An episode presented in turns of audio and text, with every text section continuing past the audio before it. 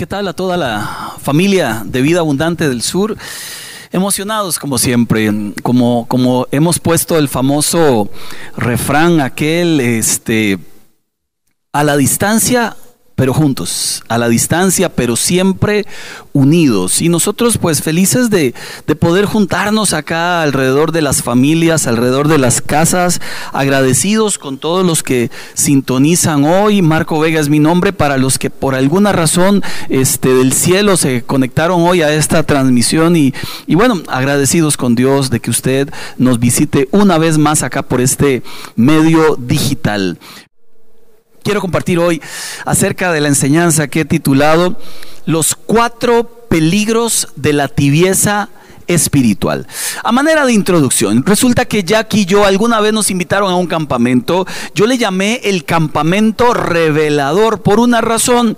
Estábamos allí en este lugar encerrados, solo nos metieron en una habitación y nos quitaron libros, celulares, iPad, eh, todo lo que usted quiera nos quitaron. Cuando entramos al cuarto no había tele. Miren, no había tele. ¿Cómo se vive hoy en estos días sin tele? Esa es la pregunta que se hacen muchos. Bueno, resulta que después de meternos allí a los 10 minutos, yo decía, ahorita nos sacan, mi amor, hablemos. Mire, hablamos de la iglesia, hablamos de los hijos, hablamos del trabajo, hablamos de todo un poco. Y al final nos preguntamos, ¿cuándo nos sacan de aquí? Después de media hora, una hora y media, dos, ya se nos acabaron los temas. ¿Por qué le llamamos el campamento, el retiro revelador? Porque allí descubrimos que la vida de Jack y yo giraba en torno a lo que fuera, menos a nosotros dos. Y dijimos, qué curioso, podríamos estar juntos, unidos, pero distantes.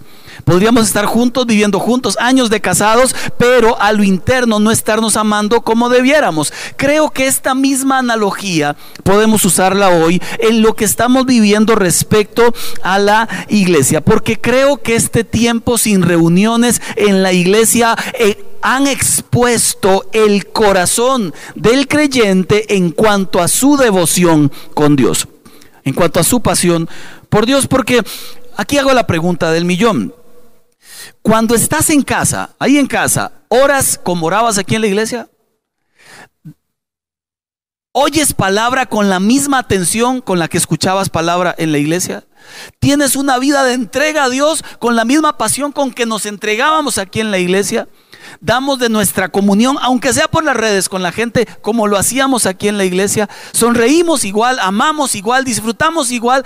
Yo creo que la gran diferencia está en, y justamente siempre va a estar en, si amamos más los cultos que a Dios. Si estamos más apasionados por cultos que por Dios. Y, aquí esto ha revelado quién realmente está viviendo a Dios apasionadamente o no. Por eso Pablo le decía a Timoteo, Timo le decía, cuídate de ti mismo.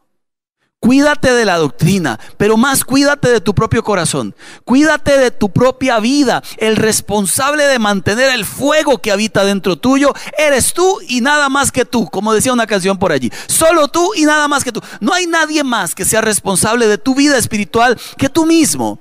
Yo mismo en mi caso, por supuesto. Échale leña al fuego porque estamos con la posibilidad de apagar el fuego o de encenderlo como tiene que ser. Y hago una diferencia. Una cosa es vivir en bajonazo espiritual, emocional. Todo lo hemos vivido. Si no, pregúntele a Elías, allá metido en una cueva, sintiéndose nada, triste, solo, abandonado por la vida. Eso es un tiempo de bajonazo espiritual. Pero eso es muy diferente al título que, que he llamado a la enseñanza hoy. Una cosa es vivir una etapa emocional, espiritual baja y otra cosa es vivir en modo tibieza. Y eso sí es grave y son palabras mayores. Porque yo quisiera hoy desafiarle, desafiarme por supuesto a mí mismo acerca de cómo estamos viviendo a Dios. Si con tibieza espiritual como un estilo de vida o simplemente estamos pasando por una de esas etapas. Le comento que esta expresión tibieza espiritual se escucha por primera vez allá en la iglesia de la Odisea en Apocalipsis.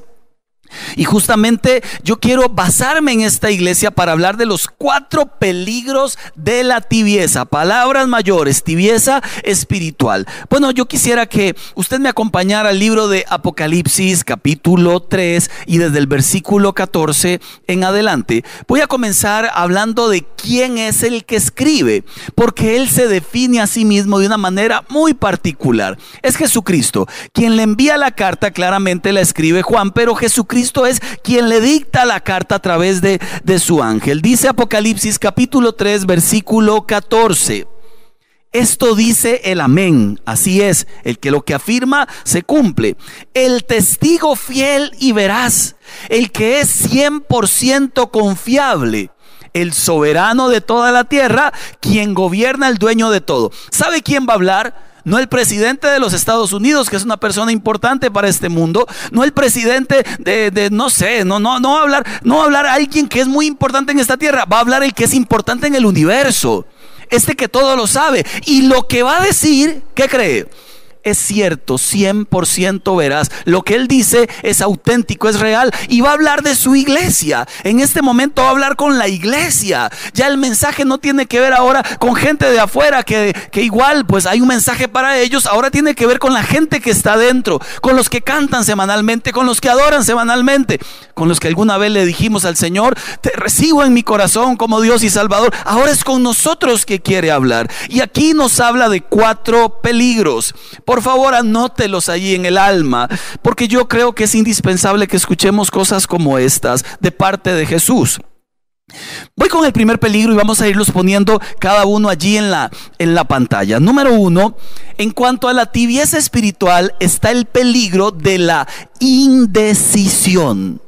El peligro de la indecisión. Apocalipsis 3, versículo 15. Conozco tus obras. O sea, tus obras te echan al agua. Tus obras te delatan que no eres ni frío ni caliente. Ojalá fueras lo uno o lo otro. O sea, Dios sí es capaz de ver lo que nosotros tratamos de esconderle a los hombres. Porque resulta que delante de los demás podríamos aparentar una vida llena de espiritualidad. Pero delante de Dios, que todo lo sabe, que todo lo ve, que es el soberano, que es el jefe, bueno, de él no se puede esconder uno absolutamente. Y continúa el verso 16 del capítulo capítulo 3 de Apocalipsis. Por tanto, hay que hay una declaratoria legal. Como no eres ni uno ni lo otro, ni frío ni caliente, sino tibio, ojo, estoy futuro por vomitarte de mi boca. Yo escucho una expresión como esas y creo, dentro de mi humilde opinión, que es muy grave escuchar a Dios decir, bueno, eh, Vómito versus eh, cristiano tibio. Yo, yo siento que es una expresión extrema, grave, y yo creo que justamente hay que entender el contexto para comprender por qué el Señor fue tan extremo con una expresión como estas. Cada vez que Dios habla nuestras vidas, se aprovecha de los elementos que nunca más vamos a poder olvidar con mucha facilidad. Y las mejores lecciones que aprendemos de Dios siempre tienen que ver con aquellas cosas que son particulares hacia nuestras vidas. Por ejemplo, lo dije una vez, si Jesús viniera hoy a Costa Rica y quisiera hablarnos y darnos lecciones aquí en nuestro país, es posible que use los huecos de las calles.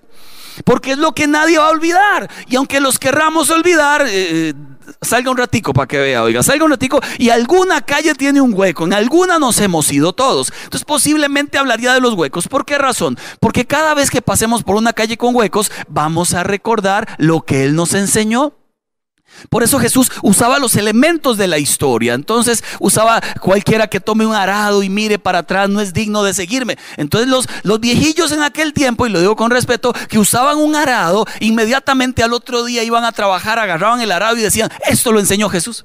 Jesús decía, miren las aves del cielo. Entonces cuando iban pasando por los campos y miraban las aves del cielo, ya ni aves se ven, ¿verdad? De tanto smog. Lo cierto es que miraban las aves del cielo y decían, eso lo enseñó Jesús se da cuenta que todo lo que él aprovechó era de lo que estaba viviendo en el momento para darles una lección que ellos jamás olvidarían. A la iglesia de la Odisea le sacó todo lo de su ciudad y se lo transportó en modo enseñanza. La primera de ellas está en el agua. Y justamente por eso saca la expresión de vómito. Resulta que la iglesia de la Odisea o la ciudad de la Odisea no tenían agua potable, agua buena, no tenían fuentes de agua, entonces tenían que acarrear el agua desde una ciudad al sur, unos 10, 9 kilómetros al sur, que se llamaba Iriápolis. Esta ciudad pues hizo una cañería desde allá hasta acá. Y el agua venía así apenas por, por debajito de la tierra. Cuando el agua llegaba hasta la ciudad de la Odisea, además llegaba con algunos componentes de, cal. El agua no llegaba ni buena ni limpia. Eh, me suena como en la casa donde estoy viviendo ahí en Acerrí, ¿verdad? Eh, cuando llegaba era poca y mala y además este, en este caso llegaba sucia, un poco mi vivencia. Lo cierto es que en medio de esta historia que le estoy contando, cuando los viajeros llegaban a la Odisea y querían agua, les daban desagua. Ellos tomaban agua y el agua no venía ni fría ni caliente, porque el agua fría es buena, ¿no le parece? Y el agua caliente también, hacemos un tecito y con el agua fría nos quitamos la sed. Pero el agua tibia se la tomaba alguien y además con algunas cosas ahí de dudosa procedencia, entonces la gente la tomaba y lo que hacían eran con esas náuseas que dan ganas de vomitar. Eso toda la gente de la Odisea lo tenía requete sabido porque ahí vivían todos los días. Jesús toma eso y les dice en pocas palabras, aquello que ustedes tanto aborrecen es lo mismo que hacen conmigo y aquello que ustedes sienten cuando toman esa agua es lo mismo que siento yo cuando los veo a ustedes ser tibios y no ser fervorosos conmigo. Esa lección jamás le iban a olvidar una lección violenta, porque ellos muchas veces tomaban el agua y decían, uy, en Costa Rica, bueno, en México, uy, fuchilas guacalas, ¿verdad? E, esta agua no sirve, guacalas, ¿qué es esto? Qué feo, fuchilas. Eso es lo mismo que siente Dios cuando ve a un creyente sin pasión, sin convicción, sin firmeza. Cuando ve a un creyente con un pie aquí, otro pie allá, cuando ve a un creyente que no termina de comprometerse con él. Es lo mismo. Entonces resulta que la expresión no es tan dura si se entiende el contexto, aunque sí es dura la expresión. Aquello que ustedes tanto aborrecen es lo que ustedes mismos están repitiendo. ¿Sabe? No sé si alguna vez ha dicho usted, eh, tanto que odié esto de mi tata y soy igualito a él. Alguna vez hablaba con Jessica, no sé si la recuerda la que, bueno, ella decía eso, eh, no, del papá, todos decimos algo de alguien alguna vez. Tanto que aborrecía a mi mamá, como se enojaba y yo me enojo igual. Tanto que aborrecía a mi tata de cómo, de cómo gritaba y yo grito igual. Tanto que nunca entendía a mis hijos y al fin terminamos repitiendo aquello que a veces no nos gusta en la vida. Y esta iglesia pues terminó repitiendo lo que aborrecía y Dios se los dijo, lo mismo siento yo, lo mismo siento yo. Ahora, tiene sentido y le explico. Alguien tibio, voy a darle mi traducción más probable, es alguien flojo, sin tensión, sin convicción, a medias, tirando a malo. Bueno, algo, alguien que, que no hace bien ni una cosa ni otra. Quiere ver a alguien, alguien tibio en la familia. Qué terrible. Quiere ver a alguien tibio en el estudio. Deja todo botado. Quiere ver a alguien tibio en los ejercicios. Mírelos en enero. Mírelos en enero. Mire, enero es el mes de los gimnasios. Se llenan marzo, abril, ya mayo. No hay nadie allí, ¿verdad? Quiere ver a alguien tibio estudiando un libro. Quiere ver a alguien tibio. Mire, ¿sabe dónde he visto a la gente muy ferviente en las series de, de televisión? Qué cosa horrible. Oiga, ahí sí, ahí no fallan. Pero resulta que en todas las demás áreas, la persona que es tibia no termina sirviendo ni para una cosa ni para otra. Por eso el Señor dice, el que es tibio, pues e-, ese, es, ese no, no funciona bien porque no sirve ni para frío ni para caliente. Ahora, ¿Por qué le digo algo como esto? Porque en algún momento de la historia, Elías, allá en el Antiguo Testamento, hizo un hasta aquí al pueblo de Dios. Y en Primera de Reyes, capítulo 18 y versículo 21, 21 lo dice así. ¿Hasta cuándo? Mire, mire qué expresión, ¿verdad? Es como cuando peleamos en la familia, mi amor, ¿hasta cuándo? Es que usted va a entender. Algo así como hablamos a veces nosotros, ¿verdad? Bueno, este hombre reacciona contra el pueblo de Dios porque el pueblo de Dios eran un montón de tibios. De momento ahí estaban en la iglesia, pero después estaban en otro lado, queriendo lo mejor de Dios y lo mejor de este mundo. Y las dos cosas no se pueden tener. Si estás con Dios, aborrecerás el mundo. Pero si estás con el mundo, no podrás estar en amistad con Dios. Eso dice Santiago. Y Elías traza una línea, imagínese con un pailo de ahí en el suelo y dice, vamos a hacer algo, esto es muy simple. Los que estén con Dios y crean en Dios, vénganse para acá y los que no, ya, váyanse tranquilos. Ya, ya, ya se cansó este Elías y traza la línea. Y dice, es muy simple la línea, es sumamente simple. Los que estén de este lado vengan para acá, pero ya dejen de estar brincando entre dos pensamientos. Si el Señor es Dios, síganlo a Él.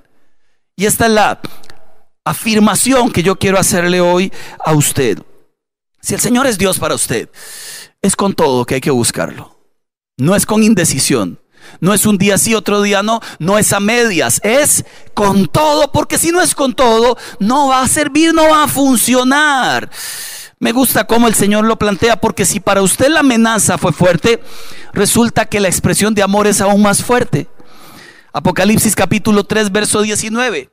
Yo reprendo y disciplino a todos los que amo. Por tanto, mire qué belleza, sé fervoroso y arrepiéntete. Esta llamada de atención tomada de la cultura era para una cosa. Gente, arrepiéntanse. Estoy esperando que se arrepientan. Vuélvanse otra vez a la vida fervorosa en búsqueda de Dios. Su expresión de amor superó su expresión de, denuncia y su expresión de amenaza. Eh, recién convertido hace 24 años atrás, tenía un compañero en la oficina donde yo trabajaba y, Así fue. Un 29 de diciembre le entregué mi corazón a Cristo. Entonces, año nuevo entré con vida nueva. Año nuevo, vida nueva, ¿verdad? Sin la burra y sin la chiva, pero, pero entré con vida nueva. Cuando llegué a la oficina, lo confesé a todos, compañeros.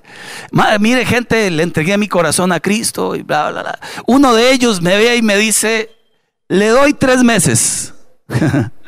Qué gente, ¿verdad? Que ni cortan ni prestan, ¿verdad? Le doy tres meses. Hay gente que vive en desesperanza. Le doy tres meses para verlo igual que antes. Y yo, yo me pregunté, ¿por qué hace algo como eso? En lugar de alegrarse, que, que ahora ya no voy a andar haciendo el loco que estaba haciendo ni dañando como estaba dañando, ¿por qué no se alegra este hombre? Tres meses. Y, me quedé pensando, Señor, tres meses, yo no quiero estar tres meses en el reino. Si me meto es con todo. Ya llevo 24 años, para gloria de Dios. No fueron tres meses, ni cuatro, ni cinco, ni un año, ni tres años. Llevo 24 y son mis primeros 24. Pero hay que meterse con todo. Porque este reino se vive apasionadamente, se busca a Dios apasionadamente. No solo porque ahora hay una crisis que hay que buscarlo, sino en todo tiempo. No solo porque ahora hay una crisis, entonces Semana Santa y sí lo buscamos, sino en todo tiempo. Primer gran peligro de la tibieza espiritual, el peligro de la indecisión. El tibio es indeciso. Número dos, número dos, segundo gran peligro a este lo he bautizado con dos A o con la doble A, el peligro de la doble A, de ser autosuficiente y de aparentar por esa autosuficiencia. Voy a contarle un pecado. Yo siempre pido permiso, pero igual los cuento, ¿no? Eh, eh, voy a contarle un pecado. Eh, alguna vez creo que lo comenté o más o menos. Me topé un amigo que, gracias a Dios le ha ido bien allí en el reino y, como que compone canciones y graba. Y, y, yo vi un video de él y me alegré muchísimo. Hola, ¿cómo estás? Me lo topé en un mall y inmediatamente le dije, mire, qué buen video ahí, te vi, qué bueno, gracias a Dios. Y él me dijo, ah, sí, ¿cuál de todos? Ahí, mire qué cosa. Casi le digo, firmame aquí, ¿verdad? la par de, Dani, ¿verdad? Danilo Montero. Mire, ¿cuál de todos? Lo que pasa es que yo me sentí eh, desafiado. Mi orgullo se sintió desafiado. Mi vanidad se sintió desafiada. Porque resulta que él, como ya es, es, de, famous people, ¿verdad? Y, yo no, entonces yo, yo dije, bueno, tengo que llegarle porque si es cual de todos, pues resulta que yo también he logrado mis cosas, ¿verdad? Entonces lo que se me salió fue, ah, pues nosotros también tenemos una iglesia y que ha crecido bastante para gloria de Dios. ¡Qué vergüenza! Se lo digo en Tico, qué bañazo. Fue como Kiko con la bola cuadrada. Recuerda que el chavo llega con una bolilla de papel y Kiko llega, voy a, ya pronto me trae mi bola cuadrada. Me sentí como Kiko. Todo por querer aparentar algo que ni siquiera es mío. La iglesia es del Señor. Y si creces por causa del Señor, por amor del Señor, lo que tienes no debe determinar quién eres. Y se lo repito, lo que tienes en tu mano, lo que has logrado, no debe determinar quién eres. Quién eres lo determina Cristo en la cruz. Y Él determinó que fueras un ungido, un redimido y un santo por su pura misericordia. Entonces lo que tenemos no debería determinar quiénes somos.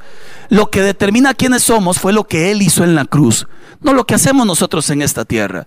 Y cuidado con este mensaje, por favor, cuidado, porque quisiera aclarar y aquí pues quisiera hacerme chiquitito al descubrir en mi corazón tanto orgullo que a veces cuando uno le preguntan, ¿y tú quién eres? Uno habla de lo que ha logrado, de lo que ha hecho y a nivel de iglesias es muy común. ¿Cuántas ovejas tienes? Como si fueran cabezas de ganado, decía un amigo. Bueno, resulta que no se trata de cuánto yo he logrado, se trata de lo que él hizo en la cruz del Calvario. Eso es lo que determina mi vida. Se lo confirmo con la Biblia. El peligro de la doble A Apocalipsis 3, verso 17. Dices, ojo, la iglesia, dices, soy rico, me he enriquecido y no me hace falta nada. ¿Quién eres y cómo estás con Dios? Bien, todo está en orden, bendecido y para adelante, hermano, no pasa nada. Okay. No, no está mal decir que estamos bien. A lo que me refiero es que cuando la autosuficiencia llega a mi corazón, ya hasta de ni Dios dependo. Dependo de mi propia capacidad, de mi propio talento, dependo de mi propia vida. Pero una cosa es lo que yo veo de mí mismo y otra cosa es lo que Dios ve de mí. Son dos cosas diferentes. ¿Cómo está tu vida espiritual? Depende a quién le preguntes. Si me preguntas a mí o le preguntas a Dios. Si me preguntas a mí, dice la iglesia de la Odisea, yo estoy súper pura vida, no dependo de nadie. Pero si le preguntas a Dios, Él tiene un concepto un poquillo diferente. Y el concepto de Dios es este, ahí mismo en el verso 17. Pero no te das cuenta cuán infeliz, miserable, pobre, ciego y desnudo eres tú. ¿Vio qué violencia? Por eso a, mí, a veces me resulta un poco molesto que en estos tiempos, como decía Timoteo, la gente solo tiene amor por sí misma y además por su dinero. Y, resulta que esta historia de querer tener y tener y tener y tenga, y este mensaje que se vende en alguna iglesia por allí de que usted debe tener y tener, y los hijos de Dios deben tener y tener. Qué lindo que puedan volver ahí a leer este tipo de versículos. No se trata de cuánto yo tenía ni cuánto he logrado. Se trata de cómo estoy por dentro. Cómo está mi corazón por dentro. Porque si lo que he logrado determina mi valor, posiblemente soy un tibio espiritual. Me gusta como lo dice el Señor allá en Primera de Samuel 16, versículo 7, o lo que se habla del Señor. Con la elección de David como rey, el Señor nos recuerda, no te dejes impresionar por alguien que tenga mucha apariencia, por alguien que tenga mucha estatura, por alguien que haya logrado muchas cosas en la vida, yo lo he rechazado. La gente se fija en las apariencias, pero ojo, yo me fijo en el corazón. Aparentar lo que no se es es perder la verdadera identidad. ¿Qué le pasaba a la iglesia de la Odisea? Era un lugar, una ciudad donde había muchos terremotos y cuando hubo uno devastador, la gente de los alrededores le ofreció ayuda y ellos dijeron, no ocupamos ayuda, estamos bien así, nos reconstruimos solitos. Imagínense el nivel de orgullo que, que cuando están en necesidad ni siquiera ahí piden ayuda y cuando les ofrecen la rechazan. Eran autosuficientes, hasta autosuficientes de Dios. Termino en este punto 2 que hay un reclamo que le hace Dios a la iglesia de Sardis, que es un poco similar a esto que le estoy comentando, porque les dice en Apocalipsis 3, versículo 1, conozco tus obras, tienes fama de estar vivo allá en el punto dos puntos después de estrellas, conozco tus obras, tienes fama de estar vivo, pero en realidad estás muerto. Hay personas que andan por la vida, que andan por la vida con una apariencia de que están vivos, pero su corazón espiritual hace tiempo pudiera haber dejado de latir. Ya no siente, ya no sufre, ya no llora, ya no se duele por lo que se duele la humanidad. Simplemente sobrevive. Y creo que es un buen momento para entonces caer de rodillas delante de Dios y pedirle a Dios, vuelve a hacerme sensible el corazón, Señor, por favor. Para no andar con esta apariencia, para no andar por la vida allí con la autosuficiencia, sino por el contrario caer a tus pies y reconocer que el único que le puede dar vida a un corazón que parece que ya no palpita es tu gracia y tu amor, Señor. Número dos, el peligro de la doble A, autosuficiencia, apariencia. Termino dos más. Número tres, el peligro de la tibieza espiritual, número tres, es el peligro de la ceguera. Dice Apocalipsis capítulo 3, verso 18, por eso te aconsejo. Mire qué lindo empieza con una declaratoria muy fuerte, te voy a vomitar de mi boca, luego le dice arrepiéntete y luego le dice te aconsejo. Esto habla de amor, de ternura, de un llamado al cambio, que de mí compres oro refinado por el fuego para que te hagas rico ropas blancas para que te vistas y cubras tu vergonzosa desnudez, y colirio para que te lo pongas en los ojos y recobres la vista. Me doy cuenta de un principio. Y hay un problema con lo que está delante de sus ojos, pero ellos no están viendo. Hay un problema con la visión que ellos están teniendo acerca de la vida. Le contaba que Jesús se aprovechó de todas las historias de la ciudad y aquí se aprovecha de otras tres. Una de las principales áreas con las que trabajaba la iglesia de la Odisea eran las operaciones bancarias. El Señor sabiendo esto y sabiendo que la iglesia sabe esto, les dice, mire, deje de andar haciendo operaciones bancarias. Si quieren oro de verdad, que sea el oro que sale producto de una fe que es probada. ¿Y sabe cuándo la fe es probada? Cuando no hay. Estos tiempos prueban la fe. Los tiempos de carencia son los tiempos que prueban la fe. Los tiempos de dolor son los tiempos que prueban la fe. Los tiempos de sufrimiento prueban la fe. Y el Señor lo que dice es, más que ustedes piensen que la riqueza está en cosas materiales, la riqueza está en una fe que es, que es capaz de superar las pruebas y que sale fina, probada, purificada. Este tiempo tenemos que sacar la fe purificada, la fe probada. Más que cosas, nos hemos dado cuenta que hoy las cosas no tienen tanto valor, ¿verdad? Como el sí pasar tiempo con la familia, como el sí respirar un día más aire puro. Eso sí tenía valor. Nos hemos dado cuenta cómo cambiaron las prioridades de un día para otro. Y es lo que el Señor nos enseñó hace tiempo. No se aferren a tanta cosa material acá. Sigan pensando allá, lo decía la prédica pasada, con su mente y con su corazón allá en la eternidad. Lo segundo que se aprovecha el Señor allá de, esta, de esta ciudad es esto, compre de mí oro refinado para que te haga rico y ropas blancas para que cubras tu desnudez, porque piensas que andas bien, pero andas desnudo delante de mí.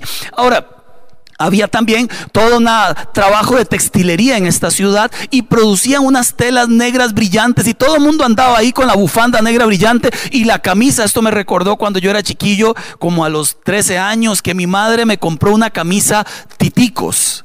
Los que son de esta época recuerdan esa marca. Yo creo que hace años dejó de existir. Y yo tenía de estas camisas una, de rayas negras y era amarilla. Mire, me la ponía todos los días porque era la moda. Todo el mundo andaba con titicos. Allá en la Odisea, todo el mundo andaba con telas negras brillantes. Y el Señor dice, deje de andar comprometido con las modas de este mundo cásese con la santidad de Dios. Vístase de los valores de Dios. Entonces tu desnudez quedará cubierta.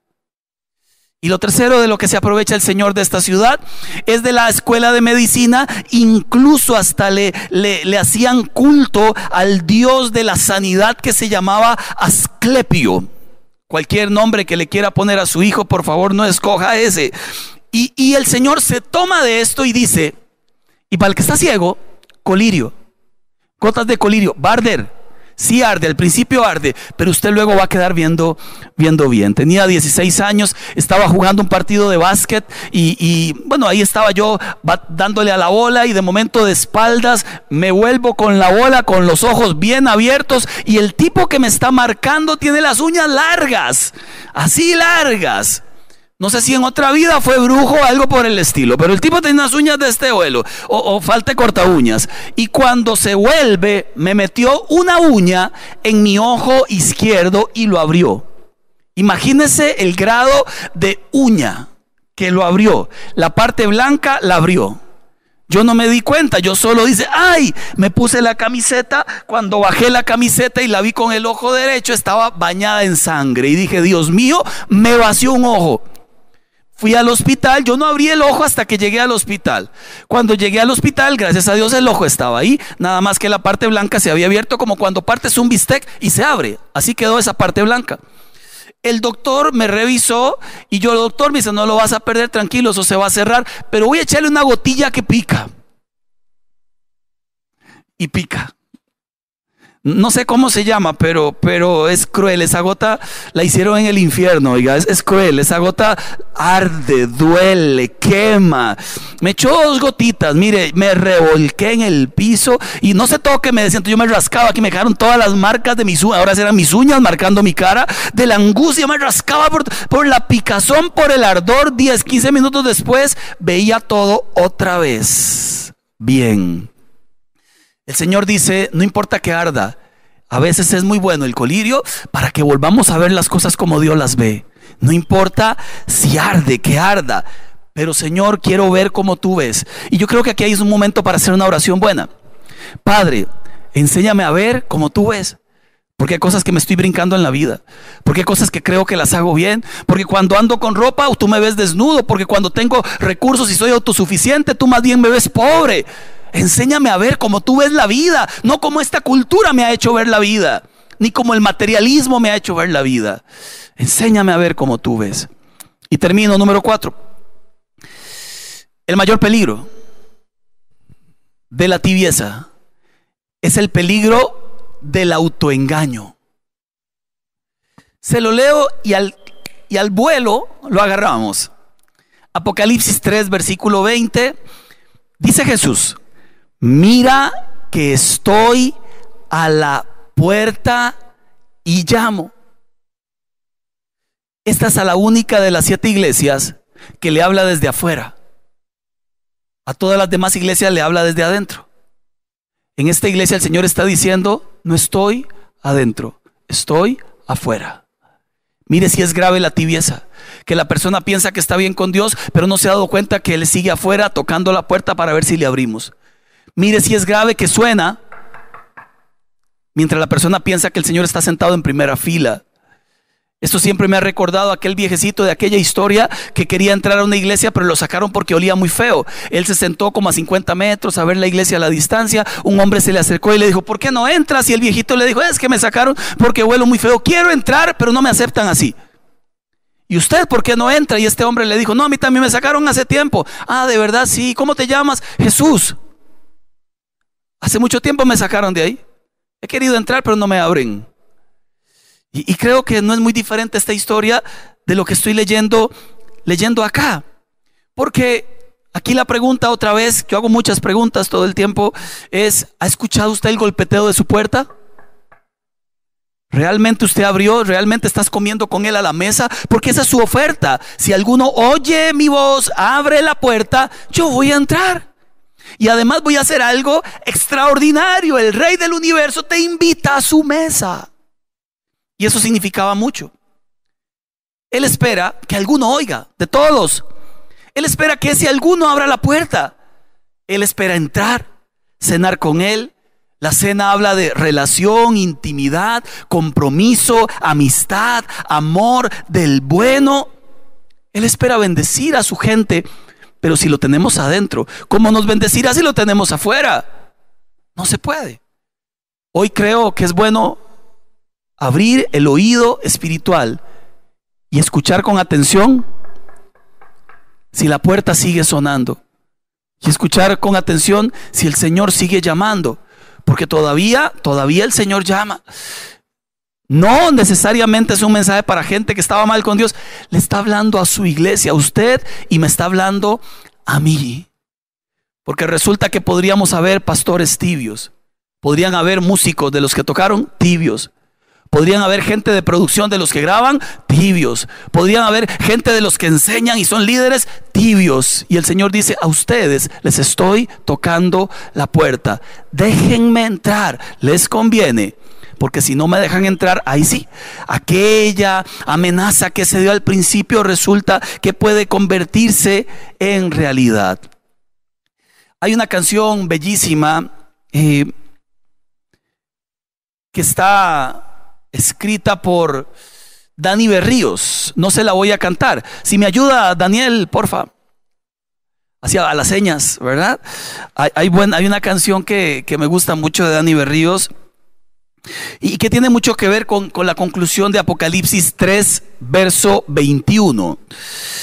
Dice, dice la palabra allí a la iglesia de la Odisea, al que salga vencedor, ya va a aparecer ahí el versículo, le daré el derecho de sentarse conmigo en mi trono, como también yo vencí y me senté con mi Padre en su trono.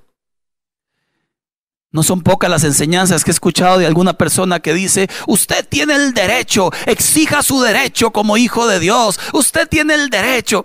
Y, lo que encuentro en la Biblia es que, que, el derecho que tenemos, uno es primero si no somos tibios, si no estamos amando las cosas materiales, uno si no estamos indecisos, dos, si vivimos una vida pegada a Él, no autoengañados.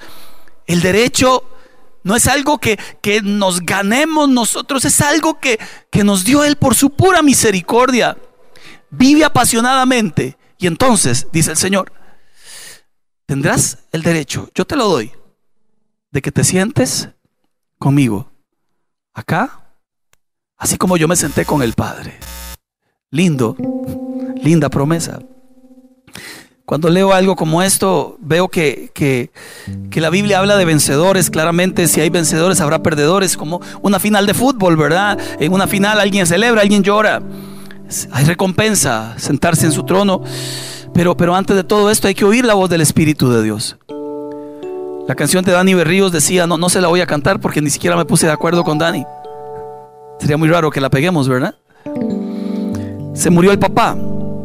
Él se la compuso al papá, un hombre de Dios que anduvo predicando, que anduvo haciendo el bien. Y le decía, ya Él está en tu presencia. Y los ángeles le rodean. Sus vestiduras blancas sobre su cuerpo resplandecen. Radiante está su rostro. Al oír a Dios decir, mi siervo ha llegado, ya tu carrera terminó. Dios nos anhela como un padre anhela a sus hijos. Dios nos ama mejor que un padre que ama a sus hijos. Dios nos da maravillosas promesas como nadie en esta tierra nos va a dar. Pero te pide y me pide todo. Te quiero todo.